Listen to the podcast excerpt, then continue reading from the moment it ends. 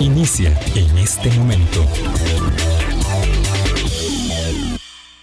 Colombia. Con un país en sintonía, ¿qué tal? ¿Cómo están? Muy buenos días, bienvenidas, bienvenidos a nuestra ventana de opinión. Hoy es miércoles 12, aquí en la emisora que está en el corazón del pueblo y en la mesa de Hablando Claro, como siempre, para nosotros constituye un privilegio poder contar con su escucha activa, con su participación en cualquier sentido que se dé y eh, plantear sobre la mesa temas que son de interés de todos, como lo que vamos a conversar hoy, aunque conversando eh, con don Francisco Antonio Pacheco, uno no se puede circunscribir a un solo tema. Lo cierto es que esta convocatoria deviene y la aceptación tan agradecida de su asistencia, eh, virtud al tema de llamado receso lluvioso, por cierto, con un sol impresionante que está haciendo en estos días, precisamente a partir de ayer, que empezó a mejorar notoriamente el clima. Eh, pero vamos a conversar no desde la perspectiva mm, sanitaria epidemiológica, sino desde la perspectiva de la política pública y de las decisiones que tienen que ver con el tema de educación eh, con don Francisco Antonio Pacheco, que entre otras muchas em, condiciones fue, como todos saben, ministro de Educación Pública. Don Francisco, le agradezco muchísimo, de verdad, volver a tenerlo aquí en la mesa de Hablando Claro. Buenos días. Para mí es un gusto y un honor estar aquí en este programa, un programa que tanta gente disfruta tanto, porque es un buen programa. Muchísimas gracias. Mm, don Francisco, yo quisiera plantear este tema de la interrupción del curso lectivo abrupta, un poco una, determinación eh, un poco suelta de cualquier otra consideración justamente de tipo sanitario y epidemiológico de cara a la necesidad de reducir infecciones respiratorias en niñas, niños y adolescentes, mm, mm, como una manifestación de una circunstancia que una vez más pone de manifiesto eh, el estado de la política pública educativa en el país, que arrastra muchos años de deterioro, de vulnerabilidades, y que a la vista de esta decisión, porque no hay que ser muy, em, digamos, quisquilloso para darse cuenta que el Ministerio de Educación jugó un papel secundario en esta decisión, em, plantea, sí, que la educación no es pareciera un asunto de urgencia, de emergencia, de extrema prioridad en la determinación de las políticas públicas de gobierno y en las políticas públicas del Estado costarricense.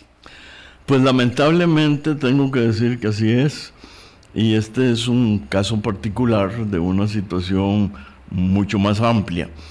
Eh, llama la atención que eh, eh, el ministerio, la ministra, se limitaron a, a decir que sí, eh, cuando alguien sugirió, básicamente la ministra de Salud, sugirió eh, cerrar las escuelas y colegios eh, varios días.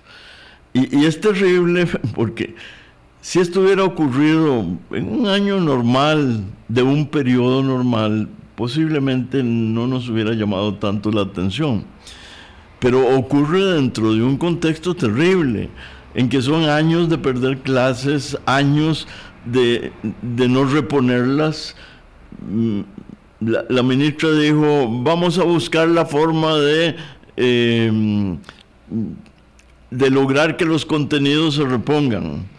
Pero si por Dios el ministerio no ha logrado que los contenidos se repongan ni durante la huelga pronunciadísima, ni durante otras huelgas, ni durante la pandemia, eh, estos pocos días, pues yo dudo mucho de que, de que se hayan desarrollado instrumentos adecuados para reponer lo que se está perdiendo.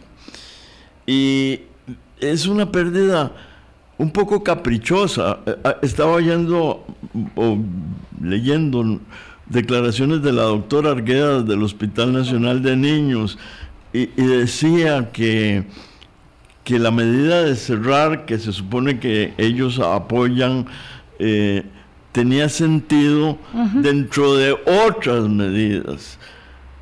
Y alguna, en alguna forma pues, se hacía un reclamo, aunque no pareciera de manera directa, cuando decía, eh, si se apoya sin ambigüedades la vacunación y la mascarilla. Eh, esa palabra sin ambigüedades pues nos remite a la actitud del Poder Ejecutivo que más bien eh, ha liberalizado al país y mm, no ha dado un apoyo verdaderamente importante a la necesidad de vacunarse que yo creo que es clave en, este asunto. Y, estamos muy confiados, Vilma, pero quien sigue la, prensa internacional sabe que está subiendo el virus en Europa. Eh, eh, eh, la, la COVID está subiendo en Europa aceleradamente, en Estados Unidos y en América Latina menos, pero siempre vamos un poco atrás. Yo lamento ser un poco negativo en esto, pero no sería extraño que volviéramos a tener un pico importante de COVID. Pues yo creo que aquí están en juego muchas cosas y la educación pública es fundamental y, y, la privada, las dos son fundamentales para el desarrollo del país, para el futuro. Y, si cerramos de pronto las cosas así, sin, sin pensar, sin planear, sin saber por qué, porque no se nos han dado explicaciones amplias. Por ejemplo, óigame usted, resulta que los niños que están eh, en UCI, en, el hospital, son de tres meses, de, cerca de tres meses, la inmensa mayoría. Esos no van a la escuela. Ahora se dice, ah, bueno, pero es que los hermanitos pueden traerla de la escuela. Y el papá y la mamá, y en los hogares que tienen la suerte de tener a alguien que viene a cuidar y a ayudar, eh, no traen virus de la calle. Claro, por tanto, como decía la doctora eh, Olga Arguedas, eh, que, visita usted bien en una entrevista muy amplia que hizo mi colega Ángela Ábalos en La Nación, ella decía, la medida tiene sentido en tanto, la medida de la suspensión del famoso receso lluvioso, tiene sentido en tanto haya restablecimiento del uso de mascarilla, sobre todo en el transporte público y en los espacios cerrados donde hay muchas personas y no hay ventilación, el lavado de manos, que son dos cosas que se abandonaron por completo en cuanto a campaña, en cuanto a, digamos, esfuerzo consistente de información, la vacunación sostenida y la mejor coordinación entre el Ministerio de Salud y la caja, que ahí se denota este, una, em, digamos, insuficiencia y, una, y una frustración en realidad de las autoridades médicas. Y además, ella decía, que el lunes, cuando los niños vuelvan a clases, porque bueno, vamos a ver, tampoco sabemos si al, si al, si, al Ministerio de Salud y a la poderosísima ministra de Salud, pues dice que vayan a continuar en las vacaciones la otra semana, porque va a llover hasta noviembre. Hasta noviembre vamos a tener lluvias y días soleados como estos. Em, doña Olga Arguedas dice que hay que usar mascarilla en los centros educativos a partir de la otra semana, que esa sería una medida. Pero si usted, eh, y lo es, va siguiendo las noticias, se da cuenta que la ministra nunca habla de las mascarillas. Jamás puede hablar de las mascarillas. Nunca habla del tema de la vacunación, solamente que está vacunada, que el presidente está vacunado, pero no hay ningún esfuerzo en esa línea. Por lo tanto, la situación con una suspensión del curso lectivo, lo único que dice es aquí hay una medida suelta, ¿verdad? Que por sí misma no recupera nada y como decíamos anteriormente, pone eh, al curso lectivo como un, digamos, moneda de curso respecto de una política pública y la política pública no puede ser así, don Francisco, sobre todo en educación. Y eso es lo que me gustaría un poco en la elaboración suya, eh, cómo, lo, cómo lo observa, eh, porque tenemos además, como sabemos muy bien, dos clases de estudiantes, los de la pública y los de la privada. Sí, el, el problema es de contexto nacional, es, eh, es mucho más amplio y sobre todo hay que ponerlo en perspectiva temporal. lo que ha ocurrido en el pasado y cómo enderezar el rumbo de la educación y el futuro también, eh, que exige mucha innovación, que exige mucho esfuerzo, que exige cambios importantes. Y aquí, cuando a mí me preguntan, me ponen en un problema, porque eh, ¿cuál es la política educativa de este gobierno? ¿Cuáles son los, las metas? Yo, yo no veo, lo único que he visto por ahí es un mega, mega escuelas. A mí lo de mega siempre me preocupa, porque no, no creo en el, en el gigantismo, como una manera de, no solo de sustituir las pequeñas escuelas unidocentes, que yo sí creo que ahí se podría hacer un esfuerzo eh, de articulación entre varias, sino que se extiende y se dice que por razones económicas. Eh, yo me imagino mega escuelas en San José, en, las ciudades más o menos grandes, fundir escuelas. En primer lugar, eso tiene un costo material enorme, pero eso sería lo de menos hay un costo cualitativo.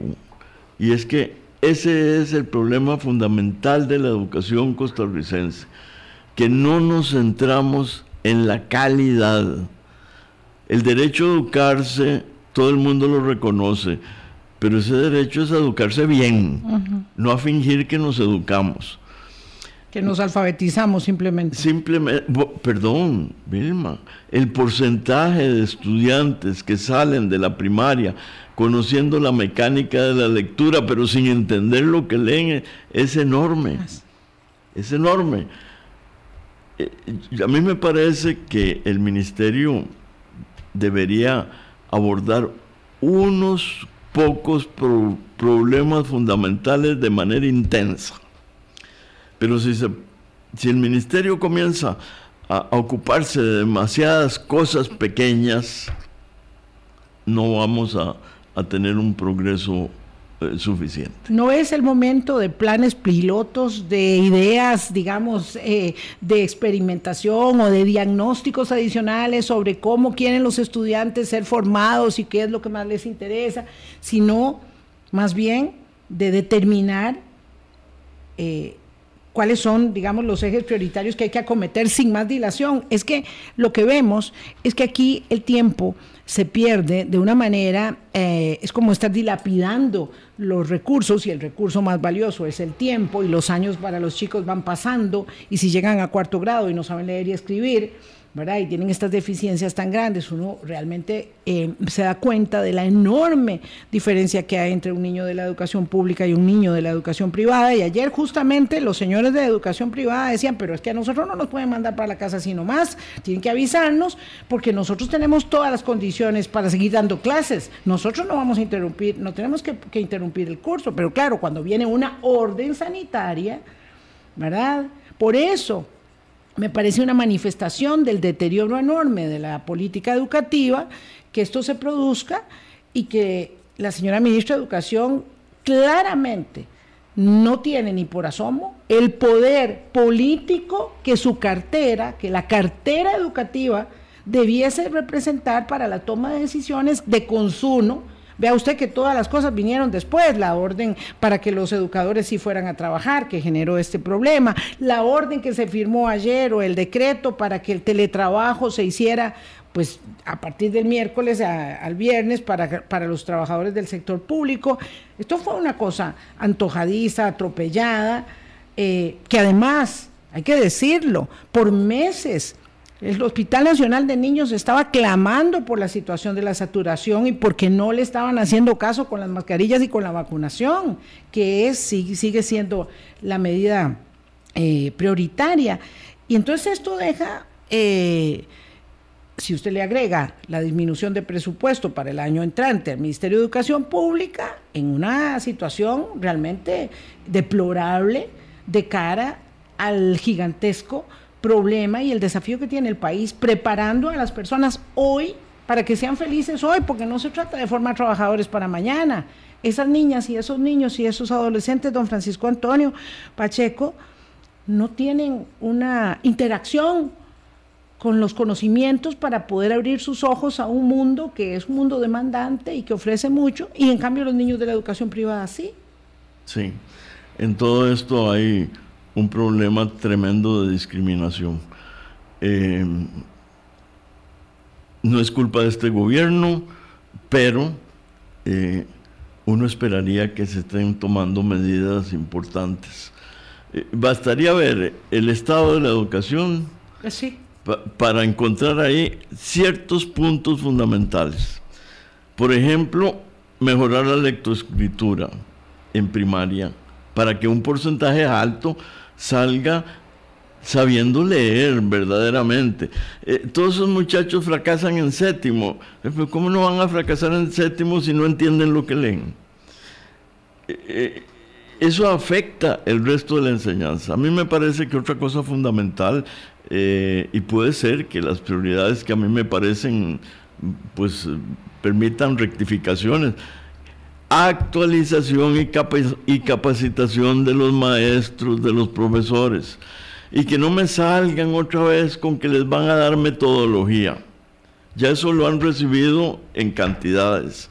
Tienen que actualizarlo desde el punto de vista de los contenidos que enseñan, porque la ciencia va cambiando, las disciplinas se van enriqueciendo a una rapidez enorme. Eh, y, hay muchos que ni siquiera tienen una buena formación como punto de partida. Eso es fundamental.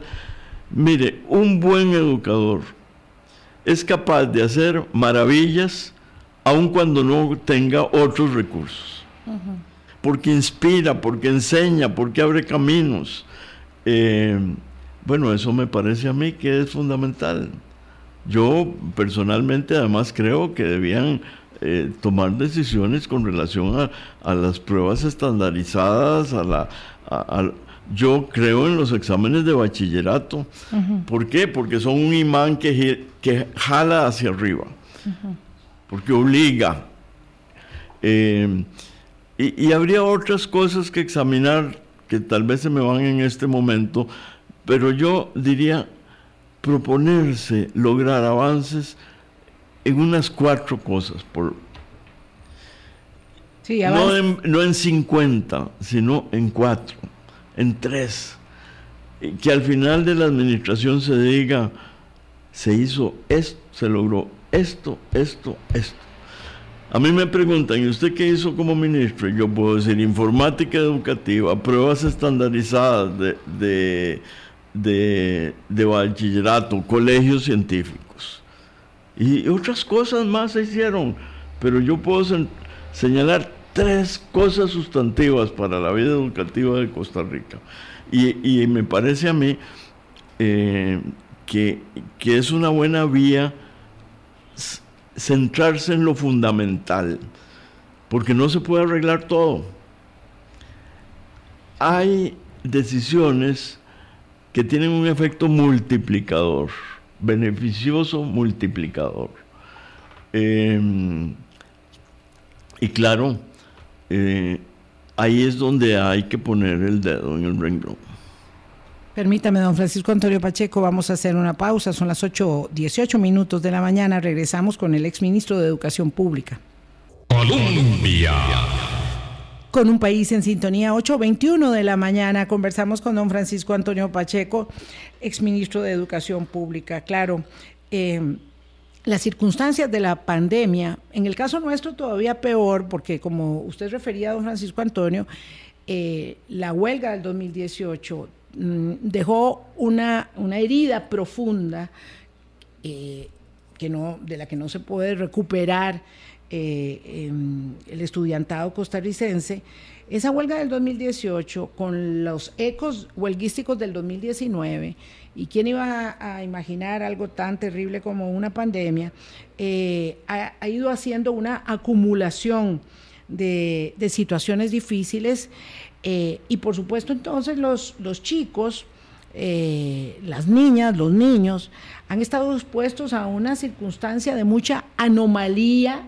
permanente, donde además no solamente se trata de los contenidos, sino eh, de las lecciones de vida, ¿verdad? De la cotidianeidad que tienen que enfrentar en una circunstancia eh, de padres además muy angustiados, que de pronto no saben qué hacer con sus hijos.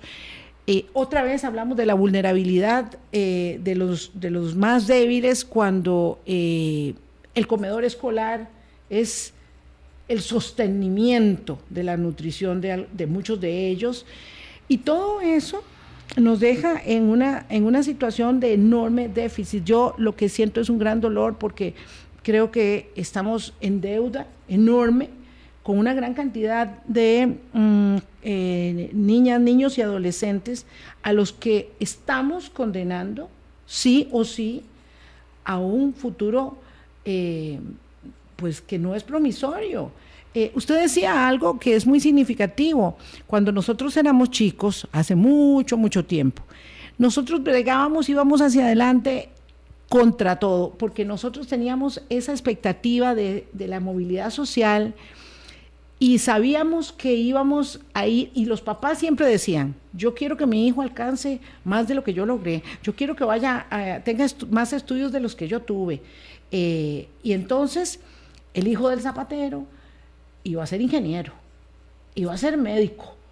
Eh, el hijo de la, de la señora que limpiaron la escuela iba a ser profesional o técnico eh, calificado.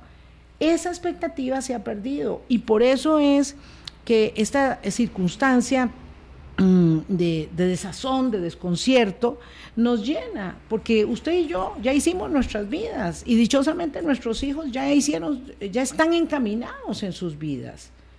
Pero mis nietos no tienen la misma certeza, probablemente.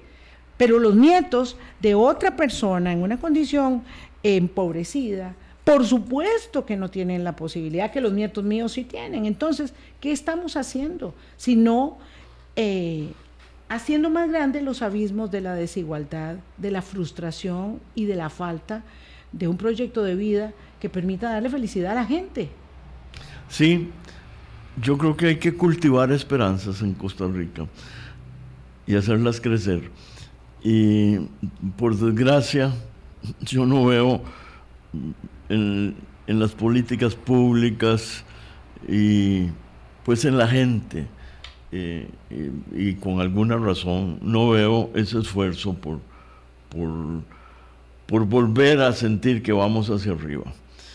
Y estos problemas tienen ciertamente un trasfondo social, ¿verdad? Pero ¿qué fue antes, el huevo o la gallina? Eh, me explico. Alguna gente dice, eh, hace un par de días leí un, artículo en, la prensa costarricense de alguien que decía, bueno, es que no se puede culpar al Ministerio de Educación Pública de las cosas malas, porque es la sociedad la, que de alguna manera determina eh, la falta de rumbo o el fracaso. Yo digo, bueno, no se puede culpar a nadie eh, específicamente. Eh, y ciertamente hay un movimiento social que está detrás de la calidad de las cosas que se hacen en el país, pero también desde el punto de vista ejecutivo, desde el punto de vista de quienes tienen el poder, tiene que haber una incidencia sobre la sociedad. Tiene que haber una interacción entre sociedad y la dirección que emprende eh, un gobierno, que emprende un ministerio. Eh, si no, ¿para qué gobierno? Si creemos que es la sociedad simplemente y sus defectos eh, los que determinan eh, el fracaso gubernamental. Eh, el fracaso gubernamental se da por cuando el gobierno no tiene la fuerza y las ideas necesarias para tratar de encaminar a la sociedad. Eso me parece a mí que es fundamental. Por eso, usted muy bien habla de la necesidad de políticas públicas acertadas. Pero demos un paso más, no solo de políticas públicas acertadas, sino que se conviertan en realidad. Y ahí es donde mm, los buenos políticos saben establecer prioridades. porque gobernar es escoger entre prioridades. Y, yo creo que, que eso es parte de lo fundamental en materia educativa. Don Francisco Antonio Pacheco está poniendo sobre la mesa un tema que evidentemente, mm, digamos, eh, sitúa el tema de la política pública educativa en un universo en el que lo político, ¿verdad? El qué hacer de la cosa pública eh, de está en el centro de la, de la convivencia y es lo determinante. Digo, si una democracia no es capaz de responder a las necesidades básicas de orientación y definición de lineamientos de por dónde transitamos en el Estado social de derecho que, que defendemos y que queremos mantener, entonces, ¿para qué? Y la gente está dispuesta en muchas partes a saltar al vacío eh, con tal de eh, probar algo, a ver si le resulta mejor que lo que ya tiene. Eh, lo cierto es que tenemos esta crisis de la, de, la, de la democracia, que no es una manifestación de la crisis de, los partidos políticos, de la política y de los políticos y de los liderazgos que son los liderazgos políticos, pero los liderazgos sindicales, los empresariales, los periodísticos, en fin, todos los, liderazgos en la sociedad, don Francisco, y por eso yo decía que cuando lo invito, yo quisiera hablar, eh, abrir un poco el lente, porque usted tiene una gran experiencia eh, en la función pública y en la política. Eh, ¿cómo, nos, cómo, nos, ¿Cómo nos reencontramos? Eh, cómo nos mejoramos un poco de este estado de postración en el que las cosas van cada vez más eh, por inercia en el Estado, porque tenemos un, un, Estado bueno, un Estado que todavía funciona y por inercia va manejándose, pero vivimos de, un sobresalto en otro y de una manifestación crítica a la otra con, con, con desconcierto y con, como con nuestra frustración a cuestas. Eh, muy interesante eh, esa afirmación que hace usted. Eh, leí, creo que anoche, algo que escribió Miguel Ángel Rodríguez Echeverría sobre una charla que dio en la Academia Centroamérica, donde tuve la suerte de estar, Kevin Casas, precisamente podríamos resumir diciendo sobre el olvido en que se ha caído con relación a la reforma política. Y Miguel Ángel estaba de acuerdo con Kevin y Casas en, en, que hay que volverle a dar prioridad a eso. ¿Y por qué hay que darle prioridad? Primero hay que convencer a la gente de que una reforma política profunda repercute en su bienestar que fue la tesis eh, central de Kevin, me parece.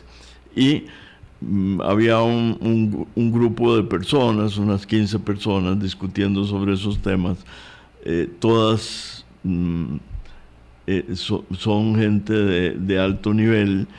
y todo el mundo está de acuerdo en que el sistema político costarricense requiere una transformación gente de distintos partidos políticos, eh, mujeres, eh, hombres, eh, lo cual hizo muy, muy positivo el, el, intercambio de ideas. Ahora, ¿cómo convencer a la gente de que hay que transformar la Asamblea Legislativa, por ejemplo? La elección de los diputados. Cada vez que uno habla de la elección de los diputados, cada vez que uno habla de la imprescindible necesidad de aumentar el número de diputados, para que haya una verdadera representación del pueblo, la gente se crispa. ¿Por qué? Porque los mismos defectos del sistema alimentan el prejuicio contra la transformación del sistema. La gente dice, más diputados si la asamblea no sirve. Bueno, es que en parte no sirve por el reducido número de diputados, porque no queda campo, por ejemplo, para eh, gente que realice un liderazgo nacional. Cada vez los más puestos son ocupados por lo que yo he llamado la política local, la política... Es la municipalización del Congreso. La municipalización de la política.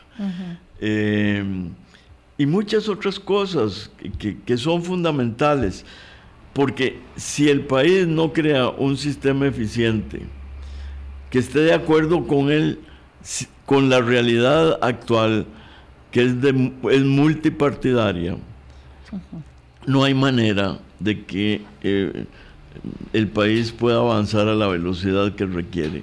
Porque todo fue hecho cuando dos partidos podían ponerse de acuerdo y hacer caminar el país. Ahora eso es imposible porque hay una multiplicidad de partidos y los acuerdos, eh, ciertamente se han tomado algunos acuerdos importantes, pero al precio de una inversión de tiempo enorme, eh, lo cual hace el sistema lento. Y poco, poco, mm, mm, poco siente la gente que le reditúa, poco siente que le implica un beneficio, una satisfacción ciudadana, la inversión que está haciendo en esas instituciones, ¿verdad? Eh, además, tradicionalmente demandamos y demandamos y poco hablamos de nuestras propias obligaciones, pero lo cierto es, don Francisco Antonio, que de la mano de una crisis política que es muy generalizada en las democracias eh, occidentales, eh, también es cierto que estamos tan abocados con el tema económico, con la situación de las finanzas públicas, la famosa regla fiscal, que eso se ha convertido como en un fin en sí mismo, ¿verdad? Y es muy difícil entonces eh, poder concentrar esfuerzos en otros sentidos. Es decir, un gobierno que tiene cuatro años, que además es electo sin un programa, sin un programa, ¿verdad? Que es, un, que, es una constitución. Sin un equipo. Sin un equipo, que es una constitución, digamos, de, de, último momento y que responde al repudio de la gente para con otras divisas que estaban en curso, y eso puede pasar en los próximos cuatro años y en los próximos ocho y en los próximos doce, porque el problema no es la fragmentación, es el problema de cuáles son los partidos que, están jugando en el escenario de la fragmentación política.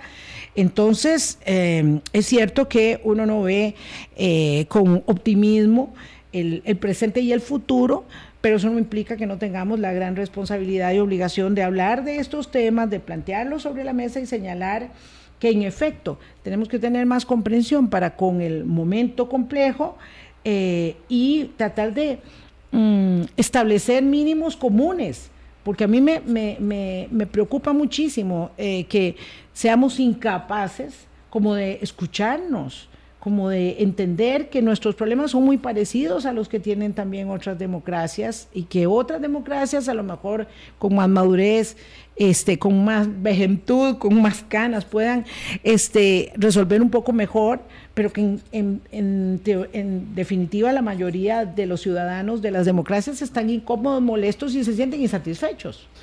Sí, hay grupos, en unos países tienen más razón y en otros eh, menos, pero es muy interesante lo que usted está planteando, porque eh, los esfuerzos chocan con la incomprensión de quienes tienen que tomar las decisiones. Y le pongo un ejemplo una comisión que hizo la presidenta Laura Chinchilla, también multipartidista, con gente... Sí, este, bueno, a mí me tocó estar ahí un poco coordinar la, comisión.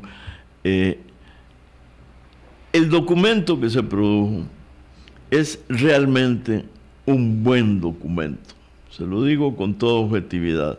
Es es un catálogo de problemas institucionales y un catálogo de soluciones.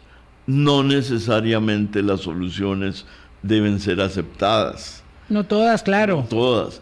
Pero los problemas sí, ahí están. ¿Qué pasó? Lo enviamos a la Asamblea Legislativa y los diputados se sintieron insultados, indignados de que alguien les dijera que, eh, qué era lo que había que hacer en el país. el favor de adelantarles la tarea, de delinearles un poco el camino para que pudieran, entre tanta circunstancia, ¿verdad?, que ven día a día encontrar un horizonte de mayor calado, porque la Comisión de Notables estableció, y no recuerdo si era alrededor de 96 recomendaciones por ahí, ¿verdad?, eran casi 100, eh, sobre aspectos muy específicos y determinantes. Determinantes. Es que ese es el problema lo que produjo la Comisión de Notables, como los informes del Estado de la Educación, del Estado de la Nación, del Estado de la Justicia, en el que el país ha volcado una gran cantidad de esfuerzos, porque eh, esos informes del Estado de la Nación son un esfuerzo nacional, eh, están ahí y no hay, digamos, eh, este es el punto, el liderazgo político, empresarial y sindical no manifiesta una contundencia de claridad de miras para poder sentarse a definir asuntos prioritarios que, como usted dice, pueden concentrarse en cuatro o tres cosas. Yo estoy observando que en todas las democracias hay grandes problemas y algunos pequeños resultados que le dan a la gente un poco la ilusión, la esperanza que es lo que usted dice, cultivar esperanza, de que algo se está haciendo. En algunas democracias, en otras no. En otras definitivamente eso no está sucediendo. Y lo único que se observa es el incremento un, un año o un lustro o una década tras otra de una enorme desigualdad, de una falta de oportunidades y de una disminución, eh, perdón, y de un aumento de brechas que hace que la gente se sienta eh, capaz de tomar incluso la justicia por sus manos. Sí, estamos en un mundo peligroso. A mí me, asombra ver cómo eh, la situación actual reproduce eh, el estado de cosas en Europa antes de la Segunda Guerra Mundial. Eh, hay fascismo. Hay fascismo. Hay fascismo. El, partido que triunfó con la señora Meloni en Italia, los hermanos. es heredero directo del fascismo. Eh, ¿Cómo sobrevivió políticamente el fascismo eh, después de la, de la guerra? Bueno, fundaron un partido que lo llamaban los misinos, no me recuerdo ahora lo que las siglas, movimiento, mm, no sé, italiano posiblemente, etcétera. Eh, y tenían un líder, almirante, y, eso se transformó en lo que hoy está llegando al poder en Italia. Que las instituciones son ahora más fuertes, que posiblemente no va a poder desbordarse eh, como hizo Mussolini. Bueno, posible, ojalá, pero no sabemos las circunstancias colectivas del mundo. Y, y está Erdogan por allá, y e, en fin, en, en muchos países europeos, incluso nórdicos, hay la presencia de grupos de extrema derecha. Ahora, no dejemos de lado algo que usted señaló, y es cómo hacemos para que la gente entienda que una reforma política se traduce necesariamente en más bienestar, en ventajas para la gente. Porque la gente cree que las reformas políticas son una cosa de políticos y como los políticos han sufrido un embate constante y permanente y, se han llenado de desprestigio, algunas veces merecido, la mayoría de las veces inmerecido, eh, se piensa que es algo que no tiene nada que ver conmigo, con, el ser humano concreto que está ahí, pues sí tiene que ver. Porque un buen sistema político le brindará más beneficios a la gente. Será capaz de tomar decisiones. Y eso hoy en día eh, yo creo que la gente no lo está tomando en cuenta. Claro. Y hay que convencer a la gente. Y hay que convencer a la gente eh, que la democracia tiene un valor, tiene un valor, no es algo que está nada más ahí eh, dado eh, y, que, y, que, y que se puede perder y que no se puede perder, sino que hay que trabajar en ello y que hay que trabajar mediante el sistema político. uno también se percata eh, por los comentarios eh, que recibe, que mm, nosotros, yo digo que no hemos tenido grandes traumas, eh, y, hemos vivido en una situación de muchísima ah, ventaja respecto de las garantías constitucionales, de los derechos que tenemos, y por lo tanto, entonces somos, somos también muy duros con nosotros mismos y pensamos que no tenemos nada que valga la pena, pero es que nosotros tenemos mucho en juego. Nosotros tenemos mucho en juego y es muy duro comparar eh, la circunstancia de otros vecinos eh, pero cuando yo observo, el otro día decía alguien que, que, este, mm, Costa Rica y especialmente ahora se ve en esto en el área metropolitana se estaba convirtiendo en un gran precario abierto. Esta situación, don Francisco Antonio eh, Pacheco, no sé si la ha visto, la ha constatado, de lo que está sucediendo con nuestros hermanos venezolanos en las calles, en las aceras, eh, es dramática, es terrible.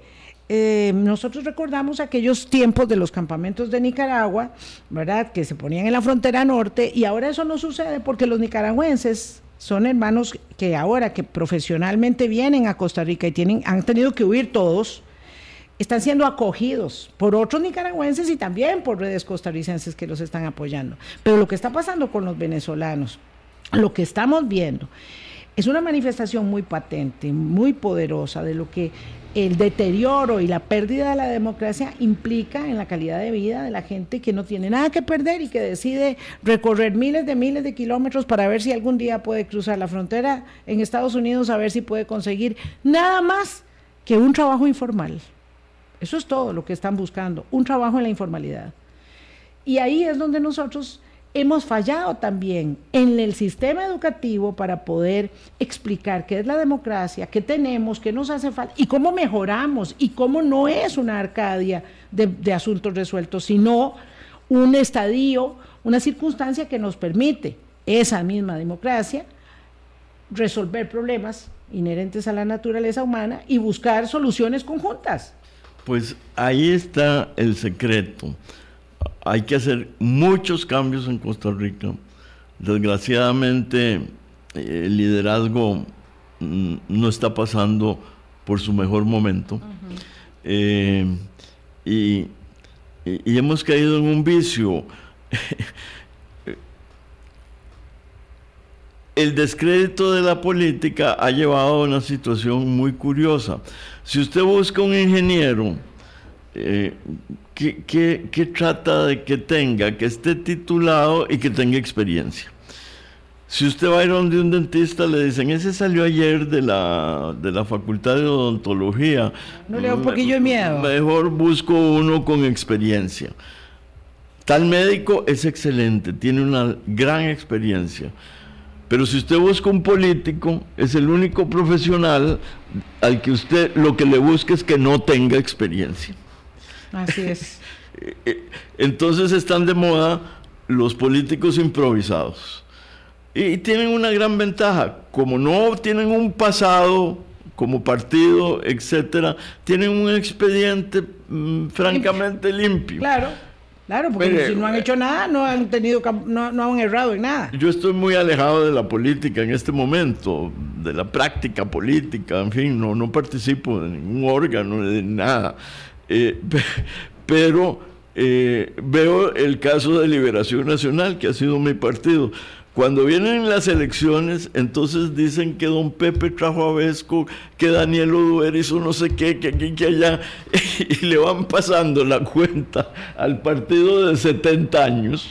de cómo no va a tener antecedentes negativos si todos los seres humanos eh, tienen un, un porcentaje de negatividad y de cosas pero en cambio, si usted señala lo positivo que se ha hecho, dicen, ah, eso ya pasó, ¿verdad? Igual, este, e, esa mentalidad es la que lleva a buscar políticos sin pasado, sin experiencia y que por supuesto ni tienen equipo ni saben en realidad qué es lo que hay que hacer. Claro, y políticos sin experiencia significa pues ministros que no saben lo que hacen personas que llegan y dicen, y, salen buenos y salen no buenos, ¿verdad? Claro, porque es un albur. No, no, hay, no hay expertise. Em, no hay sentido de equipo. sentido de equipo, que es lo que de alguna manera estamos señalando que ha ocurrido con relación a estas decisiones que se tomaron, en que la ministra de Educación parece haber estado totalmente al margen de la decisión que tomó la ministra de Salud Pública. Relegada de una decisión tan determinante como interrumpir el curso lectivo. Y claro, y alguien puede decir, es que eran solo cuatro días. Claro, lo que pasa es que hay que sumarlo, como decía usted, en el contexto, y lo que pasa es que hay que entenderlo. Entonces, cuando no hay un equipo, ¿verdad? La ministra de Salud sale por un lado, el ministro de la ministra de Educación por otro. A los dos días, a las 48 horas, aparece la ministra de Planificación con otra directriz para el teletrabajo, con la ministra, el ministro de Trabajo, eh, y aquello es es lo que es, es lo que tenemos. esperar un, un, anuncio de última hora que nos sobresalte, que nos haga desviar la atención eh, y para ir cerrando, vamos terminando con el tema de que la educación sigue al garete. Porque lastimosamente pasa eso. Todavía quedan ocho minutos, eh, siete minutos. Una idea que me parece importante. Un amigo mío que estudió en Harvard hizo una investigación eh, sobre la capacidad de acuerdos en la, en la vida nacional, sobre todo en Costa Rica. Y recuerdo que decía que la escuela y la convivencia de los niños en Costa Rica formaba de una manera importantísima la capacidad del costarricense de llegar a acuerdos. Porque los chiquillos aprendían en la escuela, en sus juegos, en el recreo, a ponerse de acuerdo. Eh, y hay que ver los efectos psicológicos que ha tenido la ausencia de los niños en las escuelas. Y vea, vea usted cómo ha aumentado la violencia en las escuelas. ¿Por qué? Porque el reencuentro los, los, los confrontó sin las armas de la, de la convivencia. De la convivencia, porque la convivencia es algo que se aprende, que se desarrolla, que se hereda, que se ve en la calle, en la casa. Eh, y se practica diariamente. Eh, la escuela costarricense ha sido un gran instrumento de solución de conflictos. Y eso se está perdiendo por la ausencia de los niños en las aulas. Ahora eh, estamos comenzando a reconstituir eh, esa importantísima tendencia para la vida democrática y estar interrumpiéndola me parece a mí que es un desperdicio enorme que, puede afectarnos de una manera mucho más profunda desde el punto de vista social. Sí, a mí me parece también una falta de respeto de alguna manera, ¿verdad? Porque ellos no deciden, los adultos decidimos por ellos siempre. Eh, entonces nosotros decidimos que, que se queden en la casa, igual los papás, como decía usted, igual están en contacto con todos los virus, igual entran, igual salen, eh, y con esto no resolvemos nada. Es que si fuera, si fuera científicamente establecida una decisión y dijésemos que hay que interrumpir el curso lectivo, como se hizo cuando se decretó la emergencia nacional por la pandemia, era muy doloroso y había que hacerlo, entonces está bien. Pero así algo como sacar un conejo de un sombrero es muy doloroso, implica de alguna manera una desatención respecto de la prioridad que, tiene, entre otras cosas, el, sistema educativo, eh, pero lo cierto es que hay que ir abriendo el, lente para entender más allá mm, de un hecho puntual o entender cómo un hecho puntual desnuda una realidad en la que eh, nuestras políticas públicas van de la mano de la improvisación eh, y un poco sin respuesta, porque quisiera aprovechar estos cuatro minutos que me quedan para preguntarle a don Francisco Antonio cómo observa el ejercicio de la oposición política eh, porque usted experiencia tiene muchísima en la Asamblea Legislativa, el ejercicio de una oposición política que pareciera que también tiene poca claridad de norte eh, respecto de estas políticas públicas. Bueno, a mí me parece que em, hay fallos en la oposición y esos fallos este, se los atribuyo mm, al sector parlamentario. Em, yo creo que, que ahí hay que examinar, cada partido tiene que examinar. Yo he reflexionado mucho sobre lo que pasa en Liberación y me parece que existen las fórmulas verbales conocidas. Hay que hacer oposición, pero cuando los intereses del país estén de por medio, hay que buscar acuerdos, obvio. Pero también hay que examinar de manera crítica lo que va ocurriendo en el país. Y no creo que se esté haciendo adecuadamente. Aquí surge otro tema, pero este tema ya no vamos a tener tiempo de tratarlo y es el de los partidos políticos, que es fundamental. Eh, Liberación Nacional, por ejemplo, está enfrentando una crisis que no creo que se vaya a arreglar con las, las, las elecciones de autoridades que se están realizando en este momento. Eh, y me parece muy bien que haya crisis. Me parece excelente. Veo en la unidad social cristiana un deseo de rectificación de ciertos errores, que me parece que eso va bien encaminado, que tienen que ver con la selección de los candidatos a diputado. Eh, liberación va a tener que o entrar en una crisis mayor y reflexionar mucho, o no creo en el cuento de que Liberación va a desaparecer, no es que vaya a desaparecer, es que poco a poco se va a ir haciendo intrascendente. Degradándose, degradándose. Y eso no le conviene. Al país. Al país, claro, ahí está el problema, que es que eso no le conviene al sistema político ni a la democracia. Don Francisco Antonio, le agradezco muchísimo que haya venido a compartir con nosotros estas reflexiones. Bueno, no, doy yo las gracias de haberme puesto en comunicación con el, con el amplio público que sigue este programa. Gracias, don Francisco Antonio Pacheco, exministro de Educación, expresidente de la Asamblea Legislativa y otra cantidad eh, de condiciones que, tiene eh, a lo largo de una vida pública tan, tan vasta, nos ha acompañado esta mañana. Mm, los dejo con nuestros auspiciadores y mañana los espero a las 8 aquí en Colombia con un país en sintonía. Chao.